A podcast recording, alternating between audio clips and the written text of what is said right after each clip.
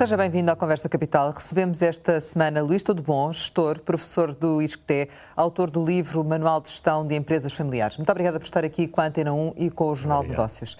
Como sempre acontece, começo por lhe perguntar o que é para si neste momento capital em Portugal? Capital é, é algo que falta em Portugal, basicamente nas empresas. Também podemos falar na, na, capital do país, que é Lisboa, que é uma cidade lindíssima e que é a minha cidade. Mas basicamente numa, estamos num programa económico e, portanto, capital é aquilo que as empresas portuguesas mais necessitam para o seu desenvolvimento. E agora, com o impacto da, social e económico da pandemia, certamente essa questão da, da, necessidade de capitalização das empresas ainda se torna mais, mais premente. Mas, em termos gerais, eu perguntava-lhe uh, se tem andado bem o governo na intervenção que tem feito para minimizar estes impactos uh, da pandemia na economia? A gestão de emergência é sempre uma gestão difícil e, portanto, eu diria que o governo, aliás, tem seguido, tem seguido padrões uh, semelhantes a outros governos europeus. Não há nada de especialmente diferente nem de novo. Tem adotado uma postura de apoio social, o que nesta fase, nesta fase é provavelmente, digamos, a variável prioritária. A única crítica que eu tenho, digamos assim, em relação ao Governo é que não, esteja, não estejamos a aproveitar esta fase para preparar, digamos assim, o crescimento da, da economia na fase subsequente. Ou seja, esta fase provavelmente não há outros instrumentos a utilizar e, sabe, e as fases de preparação e de estudo são fases longas e não há razão nenhuma para nós não estarmos a preparar, digamos assim, o futuro da nossa economia. Mas a questão também é a transição, ou seja, como estas empresas que estão a ser apoiadas, como é que, do seu ponto de vista, deve ocorrer esta transição para um momento em que deixam de ter esses apoios e, e depois as consequências do que isso vai ter? Sabe, nós vamos assistir a fenómenos que são os seguintes, na minha opinião. Algumas empresas não vão conseguir recuperar, algumas não vão reabrir outras vão recuperar, eh, mantendo, digamos, o seu negócio principal. E, e, há outras que vão poder crescer. E é um bocadinho este, este mix que tem que ser preparado. Acha que as empresas maiores vão ficar maiores e isso não é um risco para a nossa economia? Nós não temos empresas grandes, infelizmente. O nosso o problema da nossa economia não é termos empresas grandes. O problema da nossa economia é termos empresas muito pequenas as nossas PMEs são microempresas europeias. E essas serão as primeiras a cair, ou não? Depende, depende. Eh, as, as que estão mais capitalizadas eh, vão, vão sobreviver e, e, e, vão ter hipótese, na minha opinião, de crescer, comprando. Portanto, eu, eu sou um grande defensor da, do, do, modelo de fusões e aquisições, do crescimento por fusões e aquisições, e, portanto, vai haver algumas empresas que vão ter a possibilidade de comprar e crescer por aquisições. Mas isso é bom até para esse, esse movimento é ótimo, de consolidação, é não é? Um dos problemas da, da, economia portuguesa é a fraca dimensão das nossas empresas, que não permite desenvolver processos de inovação, processos de internacionalização, etc. Então, quando fala que é preciso preparar o crescimento, o que é que devia estar a ser feito, do seu ponto de vista? Primeiro, nós devíamos estar a preparar um programa de reindustrialização a nossa indústria foi praticamente destruída. Mas isso não está a acontecer? Há um programa nesse sentido, não é? Não, não vejo, não vejo. Tudo o que eu vejo são programas de incentivos dentro da, da relação tradicional. Portanto, apresenta um projeto para, para, mais uma máquina para aumentar, a, digamos, a produção e a reindustrialização não é nada disto. A reindustrialização é concentrarmos nas áreas tecnológicas onde nós já temos alguma capacidade concentrar nas empresas dessas áreas onde já temos alguma capacidade e fazê-las crescer. Esse é que é o programa que nós devíamos eh, estar a preparar. E, na minha opinião, não estamos. Devia haver instrumentos de apoio específicos para isso? E considera que estes apoios que foram dados às empresas não são suficientes? Não é bem, não são suficientes. Na minha opinião, estão desajustados à, à, à realidade. Um Repara, exemplo. O que, o que Espanha está a fazer, por exemplo, Espanha, o governo espanhol chamou, digamos, a, a comunidade empresarial e está a preparar com a comunidade empresarial um programa de intervenção para o robustecimento da economia espanhola no pós-pandemia. Nós não estamos a fazer nada disto. O plano de recuperação não é isso? O plano de recuperação foi feito, foi feito digamos, no, no Ministério do Planeamento, e foi também, na minha opinião, um bocadinho burocrático. É um programa mais assistencialista do que desenvolvimentista, que esse é um problema que, que é complicado, e, e, e não vejo que responda, digamos assim, às necessidades da economia portuguesa no, nos próximos tempos. Pode ser uma oportunidade perdida de juntar os empresários e de trabalhar em conjunto nesse, nesse futuro? Eu julgo que é, porque reparem, nós vamos ter fundos europeus únicos Bem sei que temos os programas 2020, 30, 2030, etc. Mas este programa, este é, uma, é um é one shot operation, portanto é um programa único e que tem esta ótica, de, por isso é que se chama recuperação e resiliência e portanto e devia estar concentrado de facto na preparação de, digamos da nossa da nossa comunidade empresarial para o futuro. Mas ainda assim é um programa que traz mais investimento público e o investimento público tem sido não tem sido cumprido nos últimos anos e portanto não é uma forma também de permitir às empresas crescer ou não? Repara, há bom e mau investimento público. Há, vamos lá ver, um investimento na ferrovia é bom. Investimento em mais autoestradas não parece que seja bom. Ou em mais rotundas, etc. Portanto, há investimento bom e, e menos bom. Mas, mas, além disso, o investimento deve estar associado a modelos de gestão mais sofisticados e mais rigorosos. E, na, na maior parte dos casos, não estão. Repara uma coisa, por exemplo, o Serviço Nacional de Saúde precisa de investimento, precisa, mas precisa imenso de gestão. Portanto, e esta dualidade de investimento e gestão, na minha opinião, não está devidamente contemplada nos programas. Mas, em concreto, o que é que deveria conter este PRR? Em concreto, exemplos concretos do que devia conter este PRR? Olha, sua... em termos das empresas, eu apresentei um programa para o Fórum para a Competitividade, eu defendi o seguinte, no, no programa de reindustrialização, é a construção de uma matriz uh, tecnologias setores. Que tecnologias é que nós dominamos e em que setores é que nós estamos?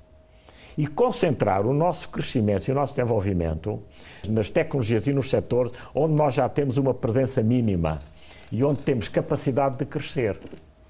No setor dos materiais, no setor, do, do, do, no setor do automóvel, no setor da metalomecânica ligeira, e, no, eventualmente no setor da energia, etc. E a partir daí criar um programa de concentração e de, e de aumento de dimensão das empresas, criando incentivos para a sua para a aquisição e para, e para a fusão das empresas e criando um, um programa de robustecimento do, dos capitais próprios das empresas. Tem-se falado muito sobre o Banco Fomento, o que é que o Banco Fomento deve fazer, o que é que deve fazer. O Banco Fomento, na minha opinião, devia basicamente concentrar-se nesta vertente, que era reforço dos capitais próprios das empresas durante uma fase transitória que lhes permitisse, digamos assim, desenvolver processos de, de internacionalização e de inovação. Estamos a, está a terminar aqui, já terminaram algumas, mas para, para os privados, as moratórias. Acha que deveria haver uma extensão das moratórias? E já deveríamos estar a preparar o fim dessas moratórias? As moratórias não são nenhuma solução. As moratórias são, são uma, um adiamento do problema. Não é? E, portanto, agora repare, as moratórias têm repercussões. Parece que não acontece nada com as moratórias, parece que, que a vida para, mas as moratórias têm repercussões enormes no sistema financeiro. Portanto, o sistema financeiro não aguenta a extensão de moratórias indefinidamente. E mais, é um problema que é também, que é o problema do risco financeiro. Se, se estender as moratórias para além de um determinado ponto, digamos, provavelmente a capacidade de recuperação das empresas já não existe e, portanto, nós temos, vamos ter um aumento, digamos, do, do crédito mal parado que, que a banca não é capaz de absorver. Mas já é? atingimos é? esse limite? É preciso encontrar um equilíbrio aqui. Hum. Acha que já atingimos esse limite ou não? Não devemos estar muito longe. E, e, e, colocando em risco também a própria banca, o próprio sistema financeiro? É, criando, pondo, pondo em risco os rácios do, do, sistema financeiro, claro. Então, do seu ponto de vista, não devia de haver uma extensão das moratórias? Uma extensão global, total, indiscriminada, não. Mas quais são as consequências delas também terminarem repentinamente? Não se passa de uma crise sem, sem consequências. E, portanto, isto é uma crise gravíssima, onde o país está a atravessar.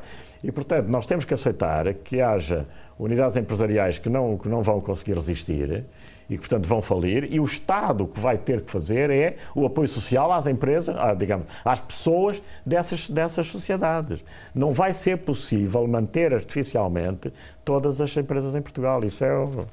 Mas Isso acha é um que sonho. as moratórias é um manter artificialmente empresas? As moratórias contribuem para manter artificialmente contribui, empresas? Contribui. Uh, há pouco, quando falava do, do futuro uh, e, e, da questão de, de apostar uh, em, em, determinadas áreas, não é?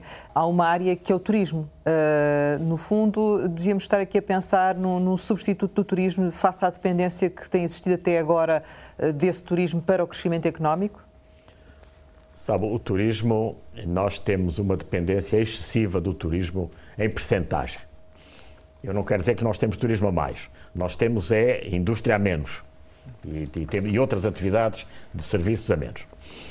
O nosso turismo, por outro lado, tem um, um, posicionamento que, na minha opinião, tem também que evoluir. Nós temos que evoluir para, para produtos turísticos de maior valor acrescentado.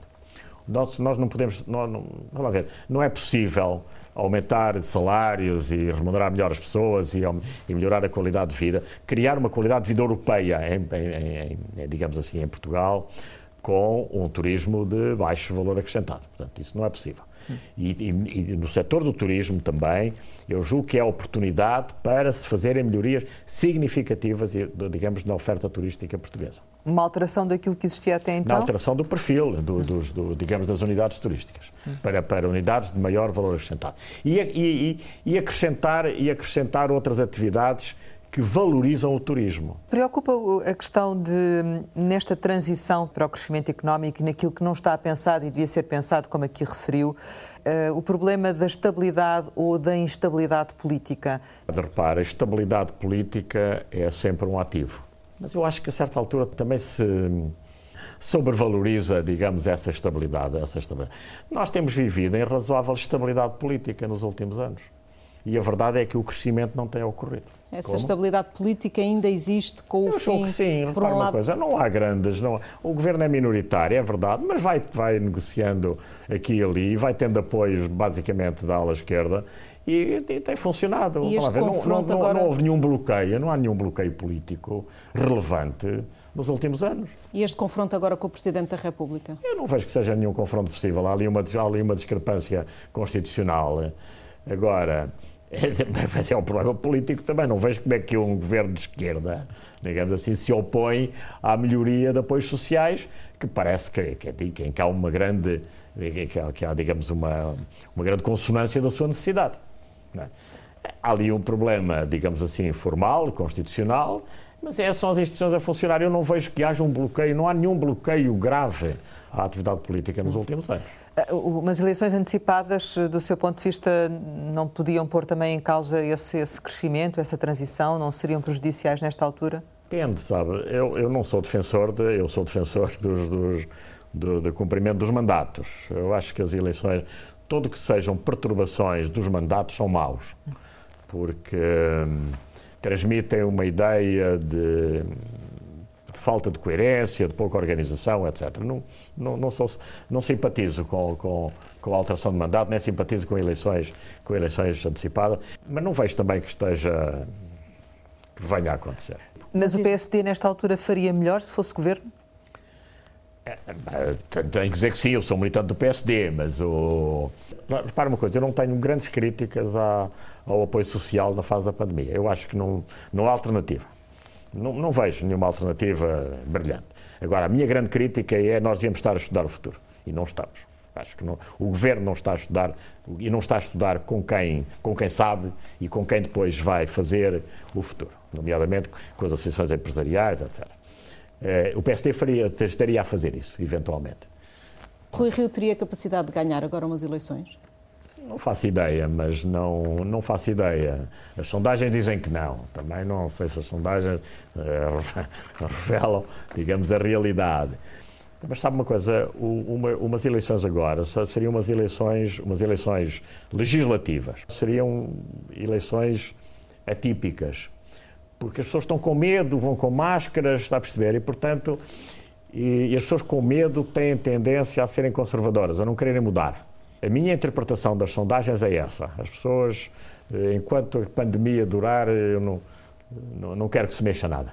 Falou há pouco da questão do, do, capital, não é? Uh, as empresas realmente uh, acabam por ficar mais vulneráveis uh, e ficam vulneráveis também a interesses estrangeiros. Até que ponto é que essa situação pode comprometer as empresas nacionais ou realmente isso era favorável que, que houvesse aqui como aconteceu na crise anterior, capital chinês, um capital angolano, que não é agora o caso, a vir para Portugal? Eu sou um grande defensor do investimento estrangeiro, mas investimento estrangeiro em projetos de bens transacionáveis, ou seja, investimento estrangeiro para comprar eh, autoestradas, portanto, e eh, empresas de energia, empresas de, de concessões, isso não, não, traz, não acrescenta valor nenhum à nossa economia, antes pelo contrário só, só retira dependência, só aumenta a dependência da nossa economia de grupos internacionais que têm interesses divergentes. E, portanto, e foi o que aconteceu nos últimos tempos. Ou seja, eh, o capital estrangeiro eh, veio para Portugal para, para projetos de renda garantida, aquilo que nós chamamos de projetos rentistas, eh, com taxas de remuneração por vezes inaceitáveis, em termos, digamos, do, do, dos mercados internacionais, e, portanto, esse, esse modelo é o modelo mau. Agora, nós que devíamos atrair investimento estrangeiro para, para unidades produtivas de bens transacionáveis, isso era fundamental. Toda a gente diz, nós devíamos ter mais auto-Europas ou mais Auto-Europas, ou mais Siemens, e mais, porque é o carro elétrico da Volkswagen não é feito em Portugal. Ou seja, há outra coisa que nós não andamos a fazer, que é, em relação ao bom investimento estrangeiro que cá temos, convencê-los a aumentar a sua participação cá. Agora, mas de qualquer maneira, deixe-me dizer o seguinte: eu acho que nós estamos a evoluir, o mundo está a evoluir para, para uma situação onde, que, que é com a incorporação de mais inovação tecnológica, onde estes problemas são, são menos relevantes. Nós devíamos estar a, atrair para cá unidades de tecnologia mais intensiva. Isso, mas isso é um problema, esse é um projeto que a ICEP, na minha opinião, devia, devia abarcar. No meio desta pandemia, tivemos ainda o Estado a nacionalizar a FASEC, a pôr dinheiro na, na TAP. Isto faz sentido? Uh, na TAP, eu não teria feito aquilo. Teria deixado cair a TAP? Teria, a TAP estava. Vamos lá ver. Eu primeiro não teria aumentado a participação do Estado. Não teria revertido a privatização. Não teria feito a reversão.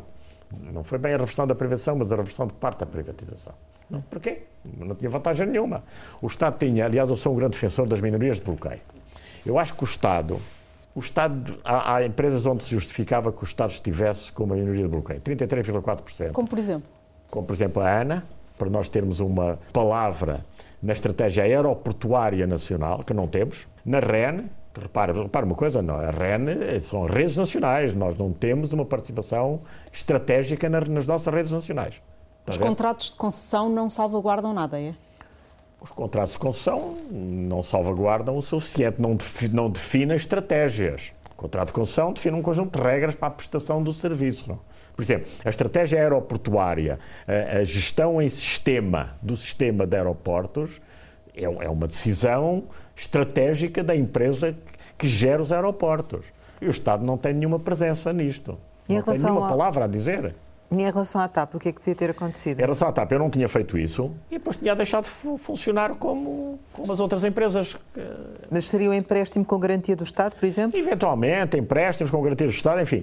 Utilizaria, utilizaria metodologias semelhantes às que foram utilizadas nas outras empresas de transporte aéreo europeias. Porque isso a Europa também percebia. Repara uma coisa, nós estamos com este problema, da, nós estamos com este problema, digamos, do programa de, de, intervenção na TAP, explicar à Europa e à União Europeia, eh, porque o nosso, a nossa situação é muito diferente das outras. Mas a Europa ajudou as outras empresas europeias e não ajudou a TAP. Porque a TAP é diferente, porque a TAP tem uma maioria do Estado, porque a TAP é? tem um conjunto de características. Mas a TAP já estava com problemas antes da crise, por isso é que a União Europeia não pôde dar problemas antes da crise. ao abrigo do, do, dos apoios da pandemia, não é? Exatamente. E, portanto, então, mas ainda assim considera que, que não, não devia ter havido esta intervenção? Como, coisa, é, como é que eu, a empresa conseguia sobreviver? Não, eu acho que nós, nós não, não é mau termos uma empresa de bandeira mas não é, não é tão fundamental. Repara uma coisa: a competitividade do transporte aéreo para Portugal tem muito mais a ver com a competitividade dos aeroportos do que a competitividade da empresa, do que termos uma empresa própria.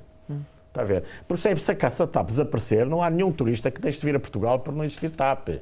Agora, a TAP, agora, se pudermos ter uma TAP é melhor? É. Vale a pena gastar 4 mil milhões numa TAP? Não, não tenho a certeza. Mas se isso não acontecesse, a empresa necessariamente também ia proceder a despedimentos, também ia ficar ou não, mais pequena? Ou reduzia-se. Repara uma coisa, o problema era, as empresas quando, quando... As empresas têm sempre várias modalidades, portanto, ou desaparecem, abrem falência, ou reduzem, digamos assim, a sua dimensão, ou concentram-se em determinados mercados. Há várias opções que as empresas desenvolvem. Mas podia é? abrir falência, não é? No limite. Mas isso dependia Repara uma coisa, se a empresa é detida 65% por empresários eh, privados, Dependia do, do, que, do que eles quisessem fazer e dependia das ações a fazer, está a perceber?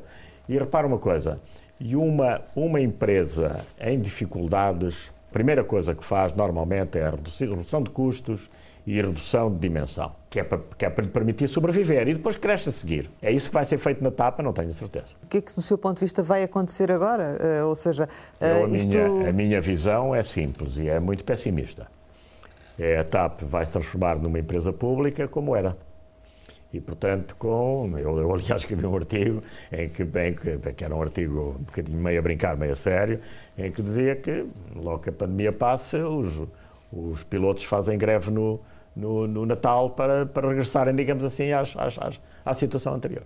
E, portanto, e, portanto com, todas, com todas as características de uma, de uma empresa pública. Só não acontecerá isso se a União Europeia não permitir, porque não vai permitir apoios indiscriminados para nestas, nestas situações. E em relação à EFASEC? A EFASEC também não percebo porque é que se privatizou, por uma coisa. É um problema. Portanto, havia um, um, acionista, esse acionista tem que pôr o entra capital, digamos assim, os outros acionistas convocam uma Assembleia Geral e propõem um aumento de capital para funcionar. Mas esse acionista maioritário tinha a posição congelada. Eh, o problema é que não podia fazer nada, não é? Porque estava congelada. As empresas, e isto leva-nos leva ao tema da Isabel dos Santos as empresas eh, portuguesas ficaram demasiado expostas ao capital angolano e, em particular, à empresária Isabel dos Santos? Sabe uma coisa, o, nós temos. Sabe, eu nasci em Angola e, portanto, ainda por cima conheço muito bem Angola e tal. Nós, em Portugal, temos uma. Temos uma, uma, uma postura em relação a Angola e Moçambique que é uma coisa um bocadinho estranha, que é partilhamos algumas dores e não partilhamos outras. O problema, digamos, da engenheira Isabel Santos é um, é problema com, com, com o Estado angolano o modo como obteve o dinheiro e como fez, etc., é um problema a resolver no âmbito de, da justiça e do Estado angolano. O, o, Estado angolano, portanto, tem processo em tribunal. O problema, o problema é, o Estado angolano pode dizer assim, isto é meu. E, portanto, e o Estado dá-lhe razão, ou, ou, ou o Tribunal dá-lhe razão, e, portanto, a participação passa para o Estado angolano. Mas, ou seja, movimenta-se. O que aconteceu é que não passou nem deixou de passar. E, e nós, entretanto, tomamos decisões aqui internamente de congelar. Em Moçambique, em compensação, acontece neste momento, digamos assim, a maior crise humanitária de todos os tempos da África, que é o que está a acontecer em Cabo Delgado, e nós andamos a subir para o lado. É, é um bocadinho. É um bocadinho estranho isto tudo, está a ver?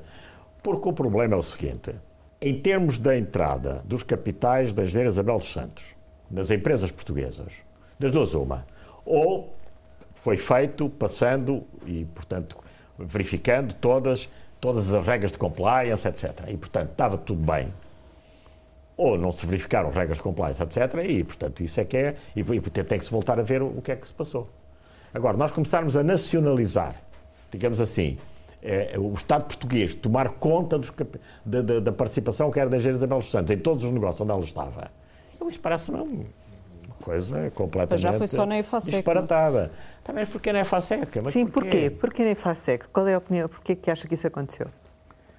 Porque, é, porque está no Porto, porque é do Norte, tem uma influência nortenha, porque é emblemática, porque a FASEC tem alguma capacidade tecnológica, também tem menos do que diz, mas tem alguma, e portanto, e não sei, também nem, nem não, não, não sei porquê. E agora há um processo de revenda e eu estou com imensa curiosidade em ver como é que esse processo de revenda ocorre. Mas porquê? E quem é que compra? Mas porquê? Está aí a subentender que isto foi feito por algum interesse em particular?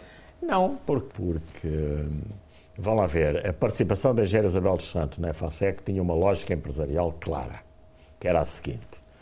Angola tem, tem um programa de, de investimentos na área da energia brutal, ela tinha influência política e, portanto, conseguiria, através da sua influência política, garantir que os produtos da EFASEC seriam, digamos, utilizados nesse programa de investimento.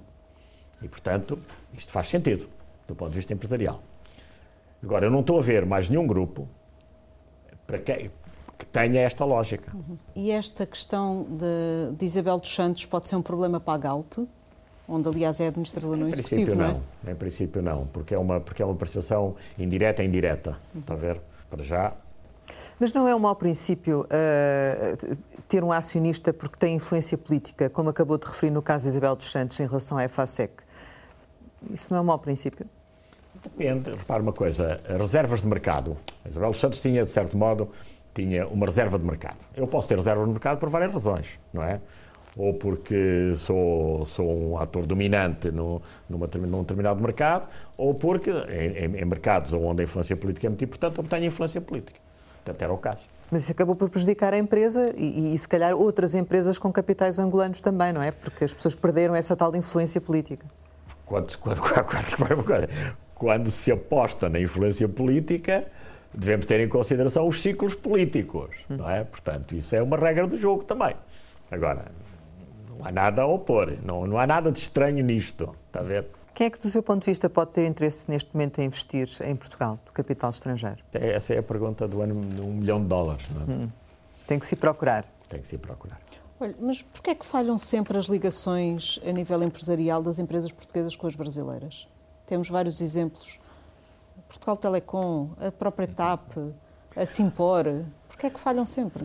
Sim, porque, hum, e não só, e, houve outros desastres que o Johnny Martins também, se não saísse rapidamente do Brasil, tinha tido um problema, o próprio Grupo Sonai, etc.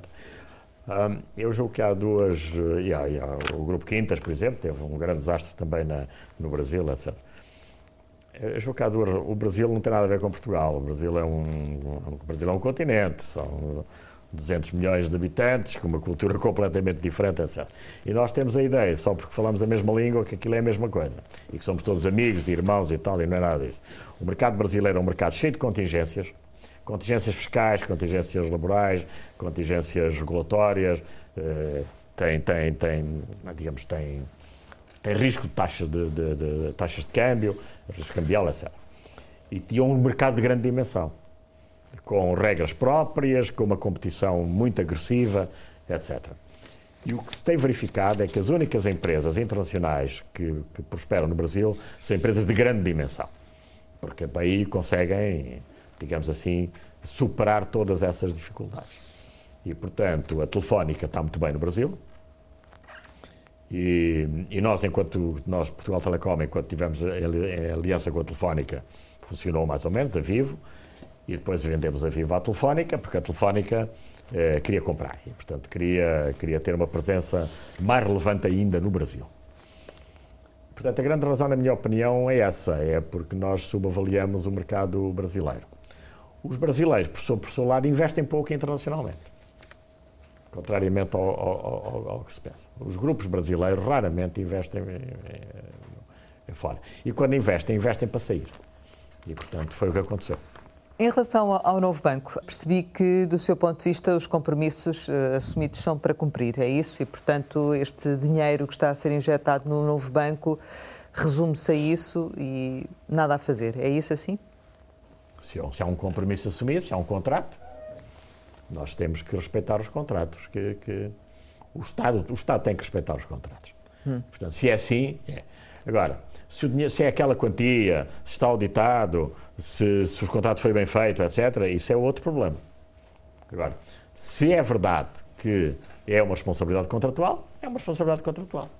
Devia-se ter acautelado melhor ou não se deveria ter vendido o novo banco? O, o novo banco tem, tem, tem, várias peripécias. Primeiro, tem a peripécia da resolução. É?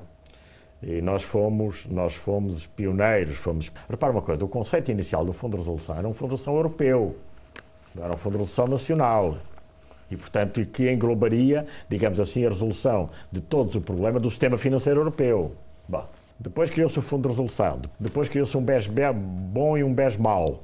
Depois verificou-se que o BES bom não era tão bom como, como se pensava. E se calhar o BES mau também não era tão mau como se pensava, mas sobre o BES mau ninguém fala. Portanto, há aqui um conjunto de aspectos que são complicados, está a ver? Eu, eu tenho sempre a ideia de, de que nós devíamos ter. Eh, eu, eu, gosto muito das auditorias. Mas já foram feitas várias, não é? Sim. Aliás, já não há empresas para fazer auditorias, porque já se correram todas, já não é? Já correram todas, exatamente. Mas assim, eu gosto de auditorias prévias, sabe? Não é auditorias posteriores. Uh, due e... diligence, a sério. Eu, eu gosto imenso disso. Eu, quando reparo uma coisa, uma boa auditoria prévia e uma boa due diligence poupa, poupa dificuldades posteriores infinitas. E, nesse sentido, acha que, do seu ponto de vista, vai ser mesmo necessário termos aqui um orçamento retificativo em função destes valores que têm que ser avançados ou, ou nem por isso? Não parece, não parece que tenha dimensão para um orçamento retificativo. Portanto, a questão ainda assim está acautelada? Acho que, acho que está-se um bocadinho exagerada. Parla... Faz parte, digamos, da, da, luta política normal e tal, mas não, mas o Parlamento não tem fez... dimensão para um orçamento ratificativo. O Parlamento fez bem em bloquear aquela injeção? É, é, é a guerra política, portanto, e partidária também. Não. É? Outra guerra política é o aeroporto de Lisboa. Rui Rio, aliás, eh, de quem é conselheiro, até mereceu algumas críticas do, do Sr. Engenheiro por ter apoiado a proposta de alteração à lei que vai permitir que as câmaras não tenham uma posição vinculativa. Sim. Acha que o PSD fez mal em ter apoiado esta situação do governo? Acho. Repare uma coisa, porque a lei é lógica. As câmaras eu, deviam ter poder de veto. Eu, eu, eu, eu, acredito que se possa. Nós podemos alterar tudo, desde que, que seja racional. Agora, uma lei racional, repare uma coisa: um aeroporto tem enorme influência no sítio para onde vai. Então as autarquias não têm nada a dizer. Agora, uma coisa é a autarquia ter uma palavra a dizer. Outra coisa é a autarquia poder bloquear completamente. Que é o pois, caso, que é o é? caso. Pois, e esse, o problema do bloquear completamente, na minha opinião, merece ser revisto. Porquê? Porque há sempre soluções de compromisso. As autarquias têm que dizer, sim senhora, isto causa-me perturbações e causa-me transtornos. E, portanto, eu, tudo bem, eu altero desde que me façam estradas que passam ao outro lado, caminhos de ferro que eh, faça sair, digamos assim, as pessoas daqui para lá.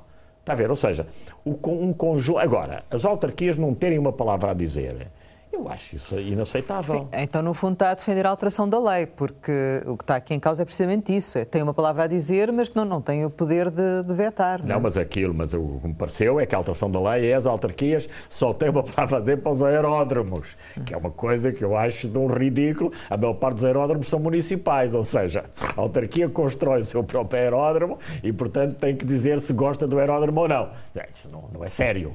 Hum. Não é sério.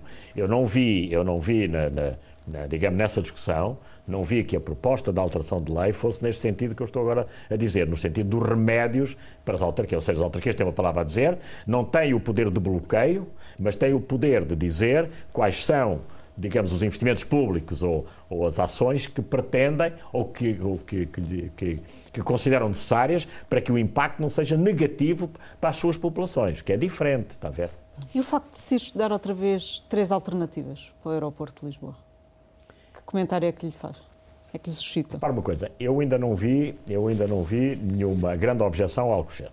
Alcochete, eu aliás sou um grande defensor do Alcochete. Alcochete foi discutida pela comunidade de engenharia toda. A comunidade de engenharia que sabe. E concluiu claramente por Alcochete.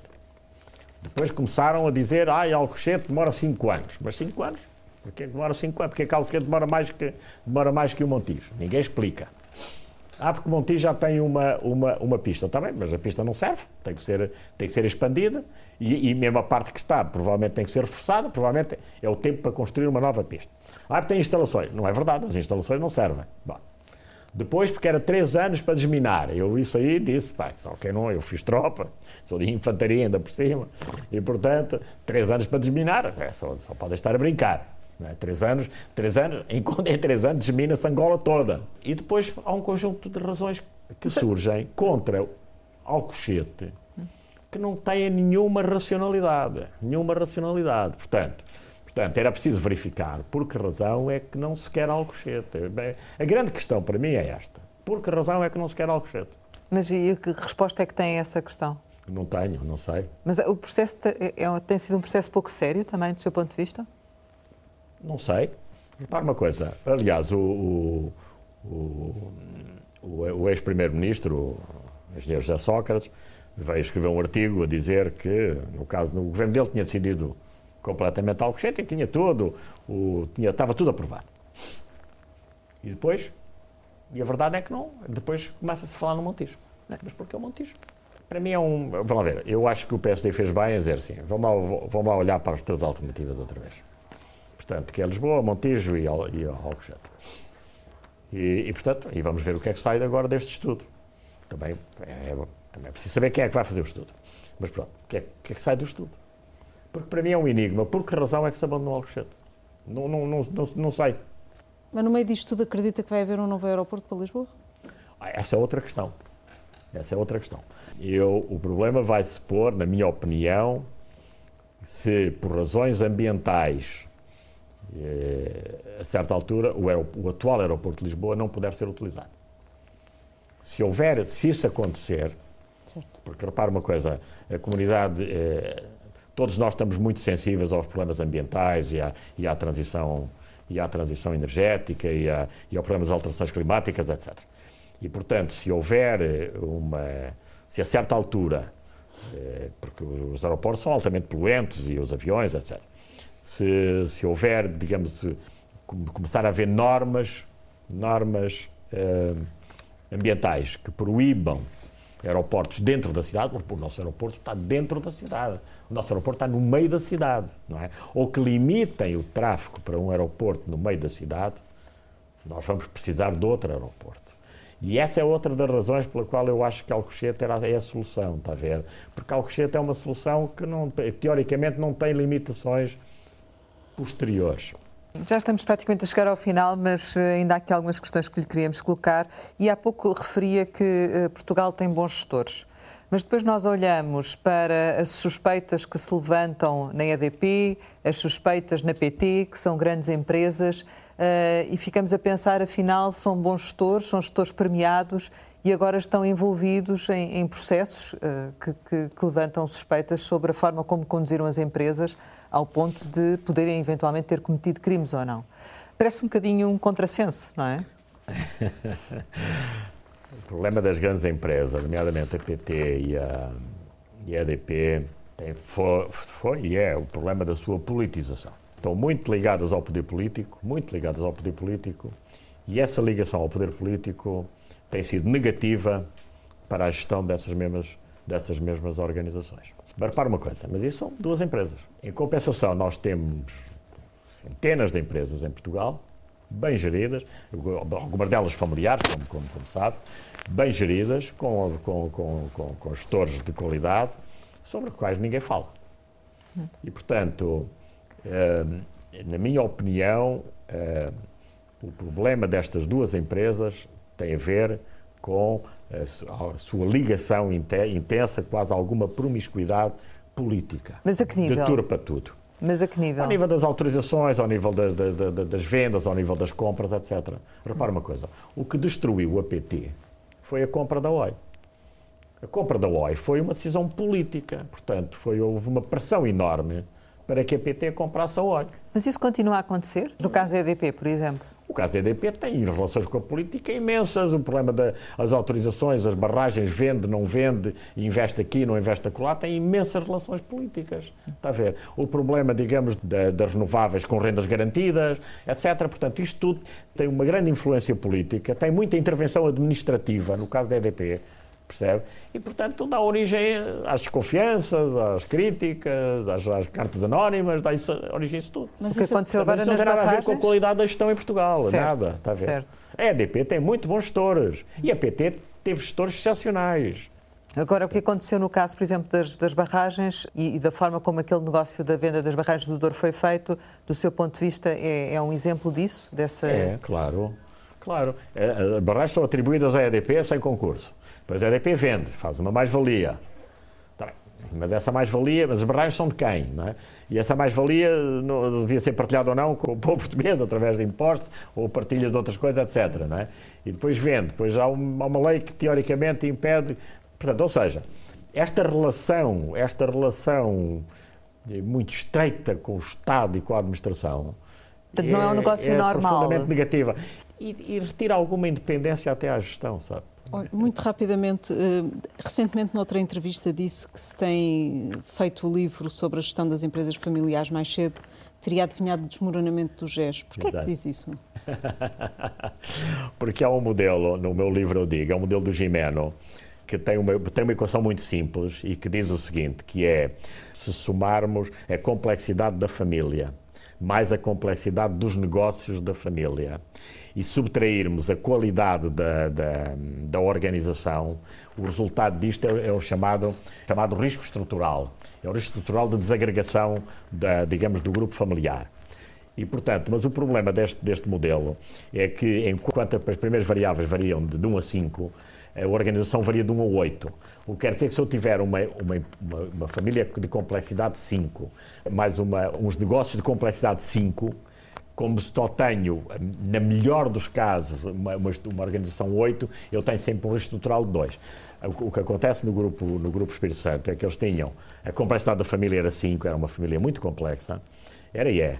Eh, a complexidade dos negócios era assim, que eles tinham negócios em todas as áreas, aquilo era um conglomerado e em todo o mundo, e, e, o, e o, modelo organizativo não era sequer 8, portanto, seria aí 6. Portanto, portanto, é que eu digo, era a aplicação pura do modelo do Gimeno, okay. não então, tem nada de... E há outros grupos familiares nesses, nessa linha vermelha do risco ou não? Há, há alguns grupos familiares têm, Quais embora, são? como é que se resolve este, este dilema, reduzindo a complexidade da, da do, do, grupo empresarial, dos negócios, mas sobretudo reduzindo a complexidade da família. Isso é capaz de ser mais difícil. Essa é que é mais difícil, exatamente. Eu diria que grupos nacionais que tenham estas duas vertentes, uma família muito complexa e negócios muito complexos, não conheço nenhum equivalente. Está a ver? Alguma, alguns grupos empresários têm famílias complexas, mas têm negócios menos complexos, porque eventualmente só estão numa ou duas áreas de negócios. Outros têm negócios mais complexos, mas têm famílias mais estruturadas e, portanto, menos complexas. Está a ver? Portanto, nesse domínio não corremos um novo risco de ter uma nova situação idêntica àquela que ocorreu? Não, em princípio não. Nos grupos familiares atuais, não. Chegamos ao final e, como habitualmente, costumamos lançar algumas palavras para uma resposta rápida. A primeira é Angola. Angola é a minha terra, sabe? É uma terra onde eu fui, nasci, onde fui muito feliz e onde que eu acompanho com muita atenção e, e, e gostaria muito que, que, encontrasse, digamos, o seu caminho de desenvolvimento. Chega. O Chega é uma. o Chega é um partido que surge para dar resposta a algum descontentamento. E ignorar esse descontentamento, eu julgo que é um erro. Para uma resposta mais rápida, Mário Centeno. Mário Centeno é um professor de finanças de muito competente e acho que, que, que, pode ser um grande governador do Banco de Portugal. Ricardo Espírito Santo? Foi um gestor que tomou conta da família, tanto quanto foi possível. E a certa altura, para tomar conta da família, eventualmente, penso, achou que, que, que era necessário ter uma relação mais intensa com o poder político e isso foi, isso foi mal. Família? A família é aquilo que nos, que nos une, que, nos, que, que, justifica a nossa existência. A minha família é, digamos assim, a parte mais importante da minha vida, os meus filhos, sobretudo. Páscoa? A Páscoa é um momento religioso. Eu sou católico e que, infelizmente, este ano não podemos partilhá-lo né, com a família e com a igreja, etc. Sonho? O sonho é de, quando me for embora deste mundo, que os meus filhos me sigam e que tenham orgulho no pai que tiveram. Portugal. Portugal é, minha, é o meu país. Angola foi a minha terra onde eu nasci, Portugal é o meu país. Portugal é um país fantástico, um povo fantástico e que eu espero também que encontre o seu caminho de desenvolvimento. Luís Todo Bom, muito obrigada por ter estado aqui com a Antena 1 e com o Jornal Negócios. Pode rever este Conversa de Capital com o Luís Todo Bom, professor do ISCTE, gestor e autor do livro Manual de Gestão de Empresas Familiares em www.rtp.pt. Regressamos para a semana, sempre neste dia, esta hora, e claro, contamos consigo.